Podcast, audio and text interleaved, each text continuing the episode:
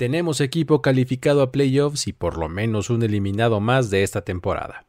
Todo eso, mezclado con actuaciones individuales increíbles como las de Brock Purdy y Trevor Lawrence, más unidades defensivas que dominaron como la de los Bills y los Chargers. Todo esto fue lo que nos presentó la semana 14. Esto es la NFL en 10, un conteo donde presentamos lo más destacado de la acción de domingo alrededor de la liga. Yo soy Luis Obregón y los llevaré punto por punto. Comenzamos.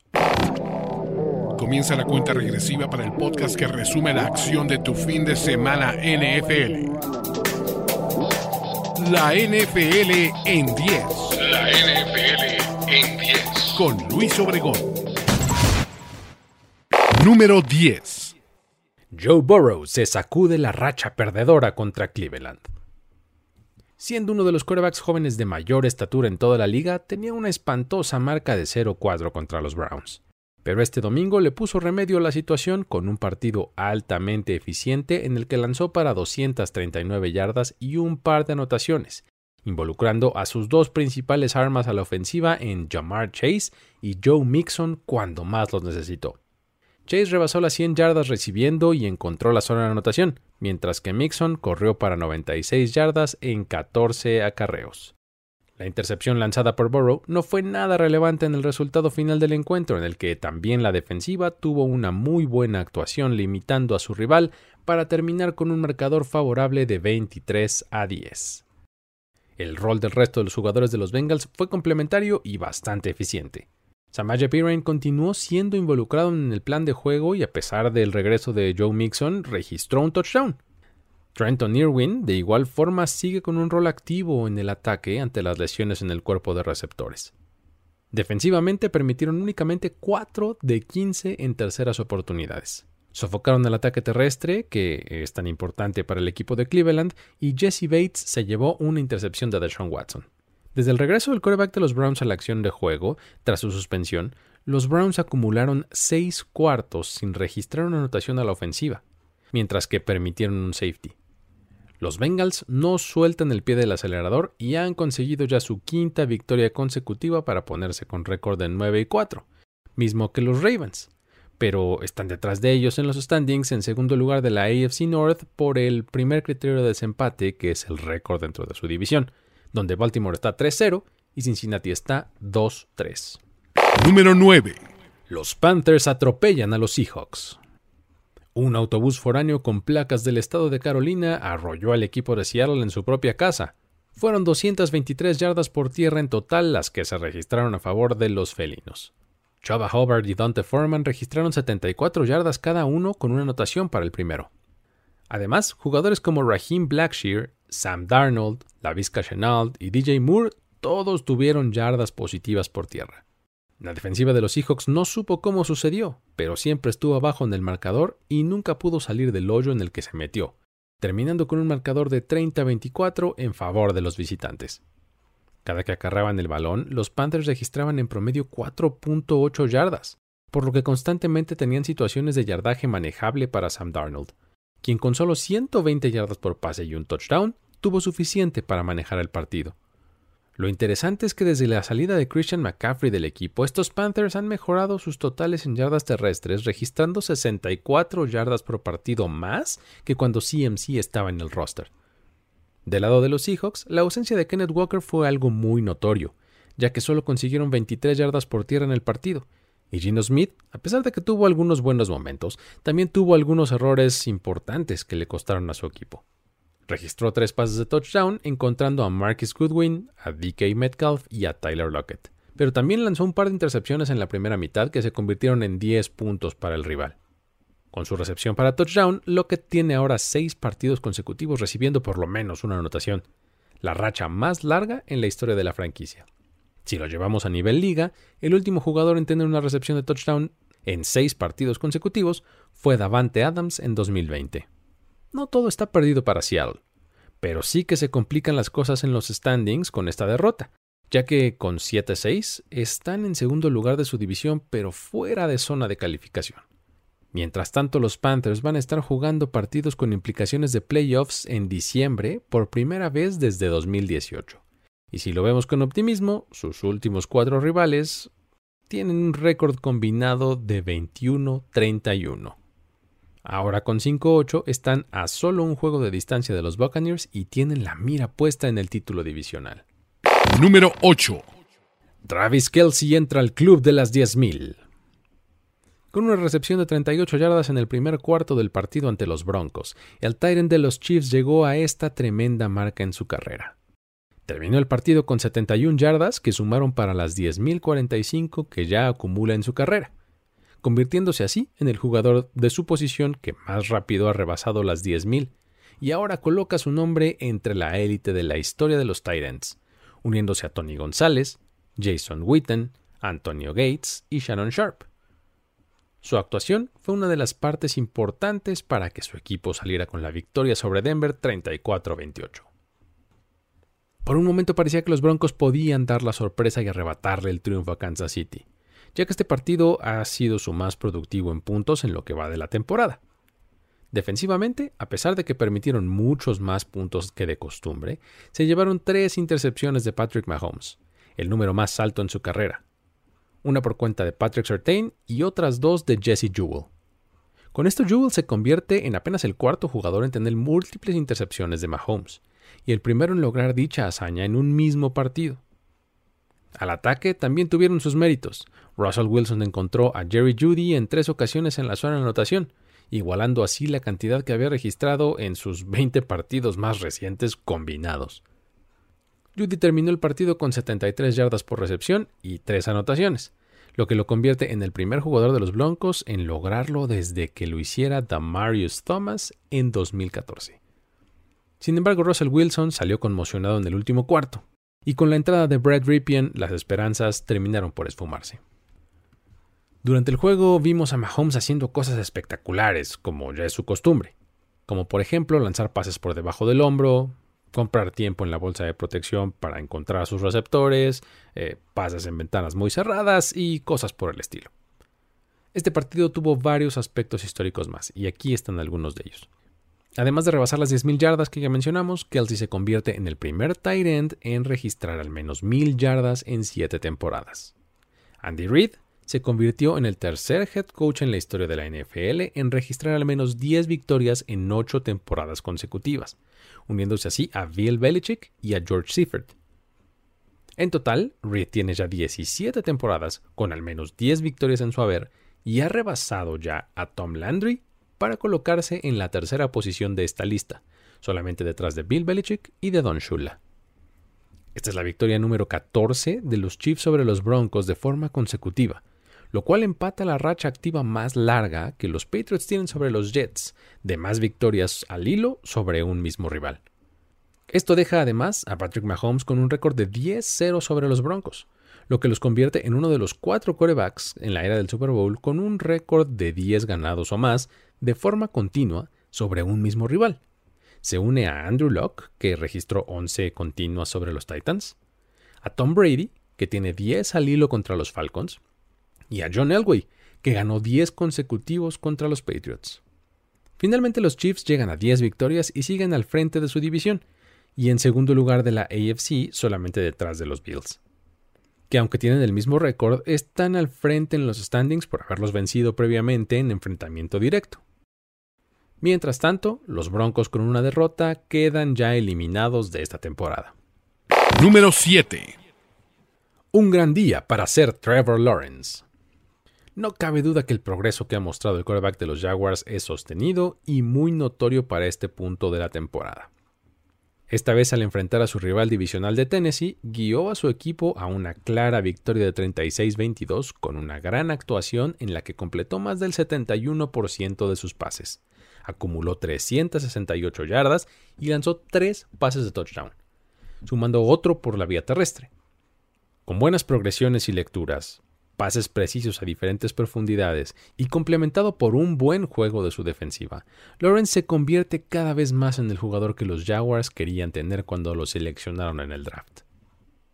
Con esta actuación, Lawrence se convierte en el jugador más joven en la historia de la liga en registrar un partido con al menos 350 yardas por pase y 3 pases de touchdown, además de una anotación por tierra.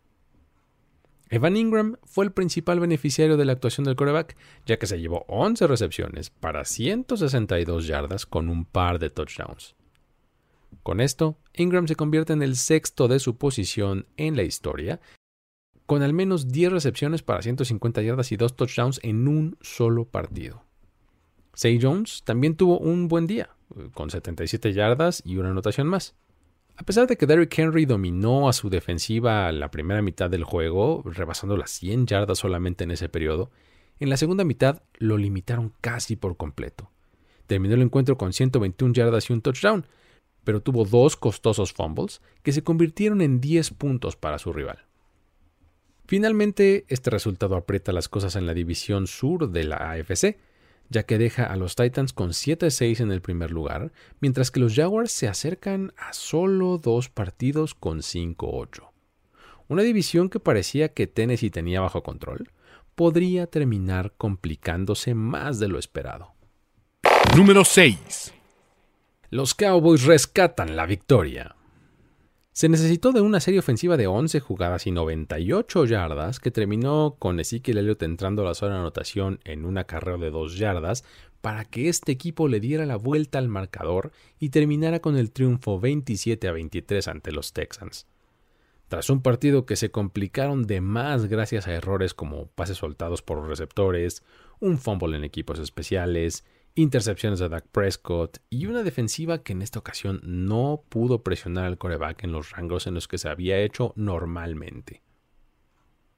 Para el medio tiempo, los Texans estaban arriba en el marcador 20-17, y a pesar de que los Cowboys tienen el estilo de ser un equipo que empieza lento y luego se recupera en la segunda mitad, en esta ocasión tardaron bastante más en reaccionar. Con 5.45 por jugar en el partido y detrás en el marcador 23 a 20, Dak Prescott lanzó su segunda intercepción del juego y pues dejó el balón en la yarda 5 de su propio terreno.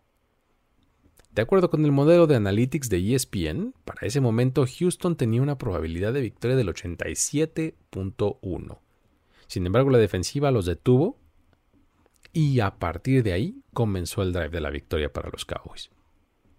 Lo de Prescott y las intercepciones ya es algo que comienza a preocupar ya que independientemente de que tiene muy buenos momentos, este es su tercer partido consecutivo con al menos una intercepción, y es el quinto en los últimos seis partidos. Algo que pues en postemporada podría costarle muy caro. Por supuesto que hay que destacar lo hecho por Tony Pollard, quien registró 62 yardas totales y anotó un par de veces en el partido, una por tierra y una por aire. En los últimos seis juegos ha anotado 10 touchdowns, siendo el quinto jugador en la historia de la franquicia en lograr esta hazaña, uniéndose a Emmett Smith, Terrell Owens, Dwayne Thomas y Frank Clark.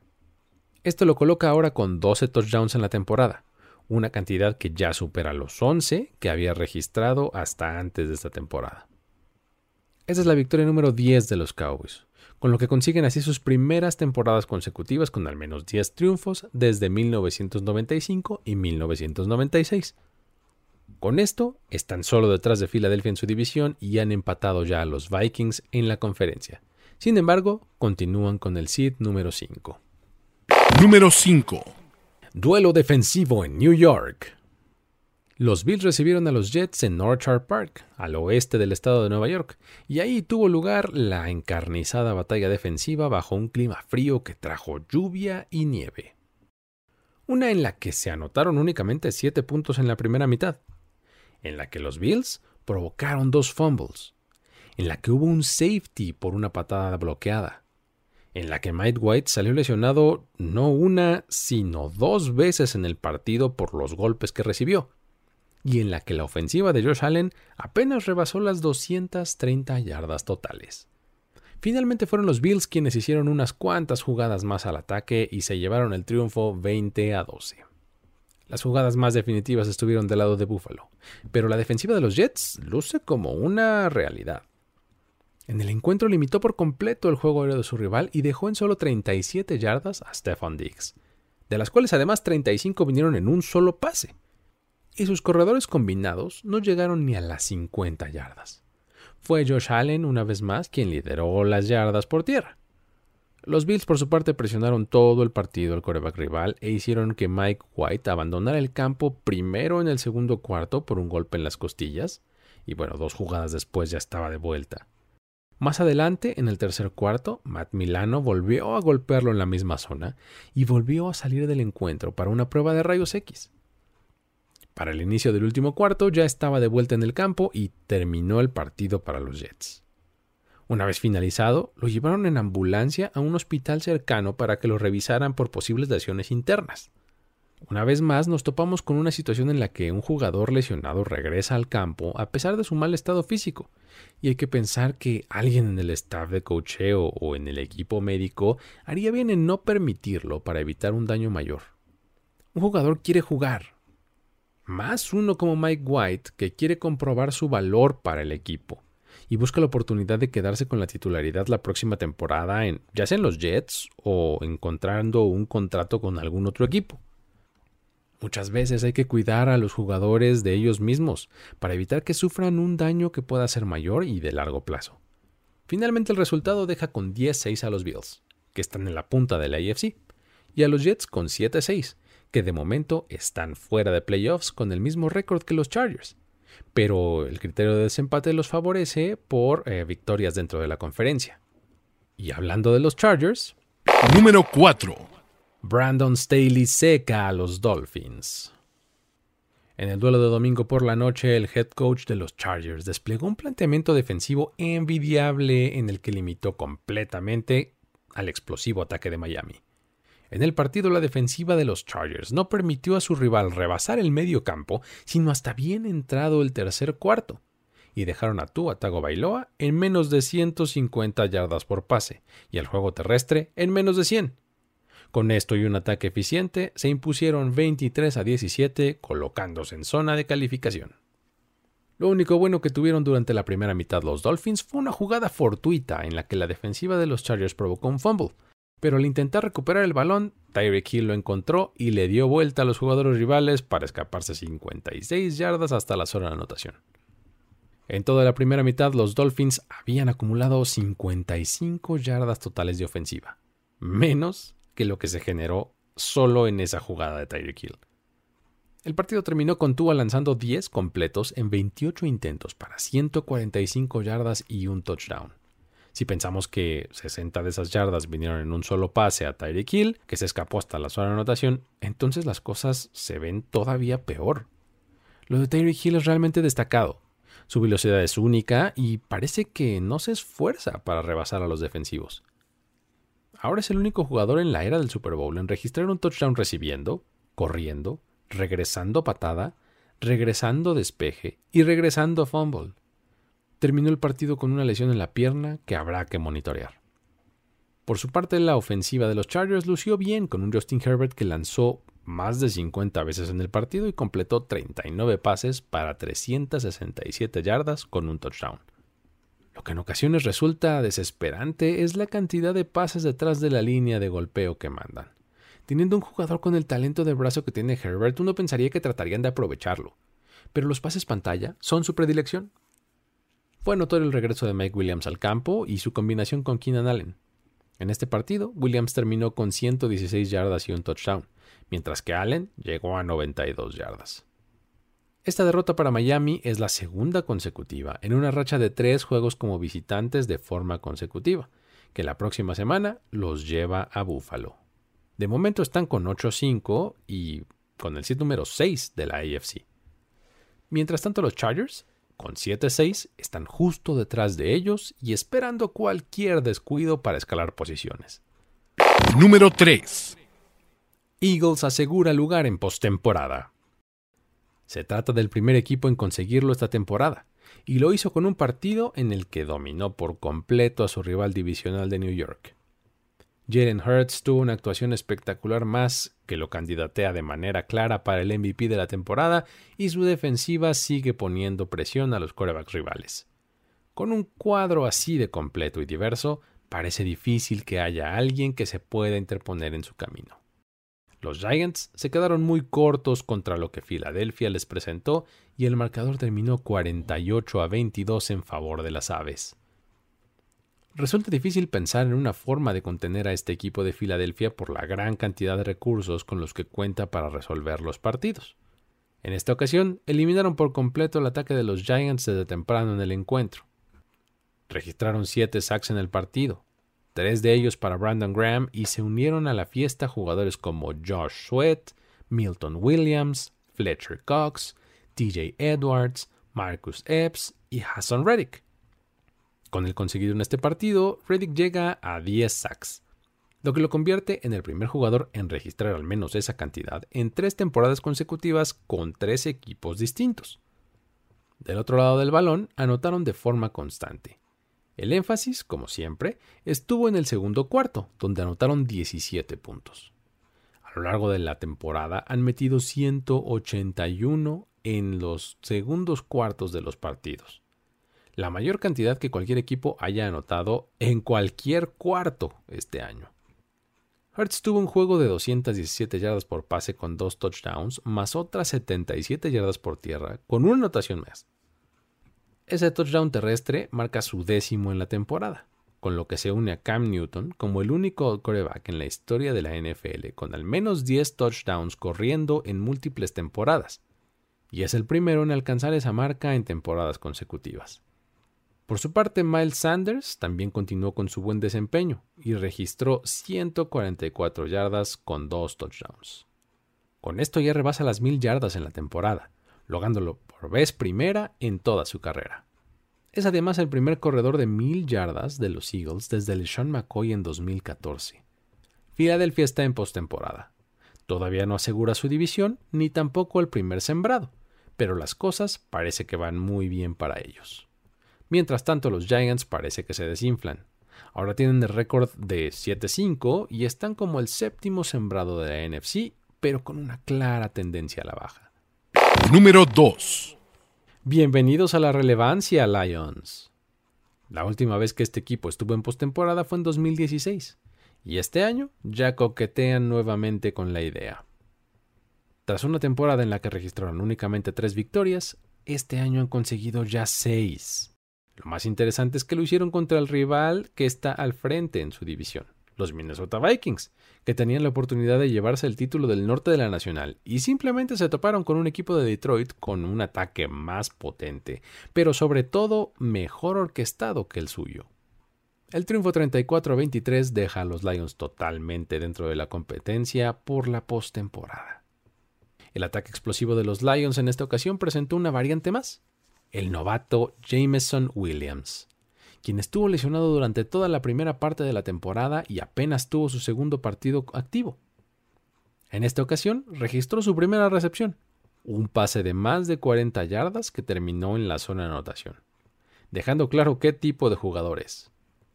Este equipo no solamente es bueno al ataque, sino que presume y se crece, lo cual quedó de manifiesto por lo menos en un par de ocasiones primero en una jugada de engaño de patada de despeje que ayudó a dejar sin posibilidades al rival, y luego con un pase a su tackle ofensivo Penny Sewell, una jugada con la que prácticamente terminaron de sellar su triunfo consiguiendo un primero y diez y agotando el reloj prácticamente en su totalidad. Para los Vikings hubo muchas ausencias de ambos lados del balón y a la defensiva se sintió al registrar su quinto partido consecutivo permitiendo más de 400 yardas totales siendo esta la racha más larga en la historia de la franquicia. Mientras tanto, la defensiva, los Lions hicieron lo suficiente para asegurar el triunfo. Aiden Hutchinson tuvo un gran partido registrando un sack y constantes presiones sobre Kirk Cousins. Hizo tacleadas seguras y también detrás de la línea de golpeo. Con desempeños así, es posible considerarlo en la conversación del novato defensivo del año. Por supuesto que el ataque de los Vikings iba también por supuesto que el ataque de los Vikings iba a tener sus momentos. Justin Jefferson es prácticamente inevitable. En esta ocasión tuvo el mayor número de yardas en un partido de toda su carrera con 223. Ahora que tiene más de 1500 yardas esta temporada, lo que lo coloca como el primer jugador en la historia de la NFL con al menos 1400 yardas por recepción en cada una de sus primeras tres temporadas. Por su parte, Kirk Cousins tuvo un juego de más de 400 yardas, con un par de touchdowns. Con esto, los Vikings tendrán que esperar una semana más para asegurar el título divisional, a pesar de sus 10 victorias, las cuales los tienen en el segundo lugar de la NFC. Los Lions con 6 triunfos están al acecho, a un solo juego de distancia de meterse a zona de calificación. Número 1. Brock Purdy, la estrella del momento. Se puede hablar bien del esquema ofensivo de Kyle Shanahan. También se puede hablar maravillas de lo hecho por todo el equipo a nivel ejecución. De eso no hay duda. Sin embargo, hay que mencionar que el coreback novato de los 49ers dio un partido realmente bueno. Sus números de 16 completos en 21 intentos para 185 yardas y 2 touchdowns, a lo que se le sumó una anotación más por tierra, se ven eficientes, pero discretos. Sin embargo, lo hecho por Purdy va mucho más allá. Todo el partido ejecutó con maestría. Aguantó la presión que le enviaba la defensiva rival, hizo buenas lecturas y lanzó pases lo suficientemente buenos para sus receptores. En combinación con una excelente defensiva, los 49ers se impusieron a los Bucks 35 a 7, registrando así la única victoria de un coreback que enfrenta a Tom Brady en su primer partido como titular. La efervescencia llegó a tal grado que durante el segundo cuarto en el estadio se escuchaban los gritos de los aficionados coreando el nombre del coreback. Para el medio tiempo, tenía una línea estadística de 14 completos en 18 intentos para 185 yardas con un promedio de 10.3 yardas por intento, con un touchdown y una intercepción, más una anotación por tierra. Esta actuación convierte a Purdy en el primer novato en la era del Super Bowl, con al menos dos pases de touchdown, uno acarreando el balón y un rating de coreback de 125 o más en su primer partido como titular, el que probablemente haya sido el mejor momento del partido. Vino cuando la cámara captó al papá del coreback en la tribuna, derramando lágrimas de felicidad al ver a su hijo en un momento de tanto éxito. No podemos dejar de mencionar la tremenda labor de la defensiva que dejó en solo 7 puntos al ataque rival, liderado por Tom Brady. Permitieron solo el 25% de conversiones en tercer down y se robaron 3 balones en el partido. El triunfo para los 49ers implica un récord de 9-4 y estar como el tercero sembrado en la NFC. Mientras que para los Bucks lo complica todo ya que ahora están a solo un juego de distancia de los Panthers contra quienes tienen todavía un partido por jugar en las próximas semanas. La NFL en 10. Hasta aquí llegamos con este conteo. Para más información y análisis del resto de los partidos de esta semana, te recomiendo que visites nfl.com diagonal mundo. Que sigas Mundo NFL en sus canales de redes sociales. Te suscribas al canal de YouTube y por supuesto al feed de este podcast. Yo soy Luis Obregón y me puedes encontrar en arroba el buen Luigi para que ahí podamos seguir la plática sobre estos temas y cualquier otro. Este fue un episodio más de la NFL en 10. Hasta la próxima. Ya eres parte de la conversación NFL de esta semana. La NFL en 10. La NFL en 10. Conductor y productor ejecutivo Luis Obregón. Voz en off y diseño de audio Antonio Sempere.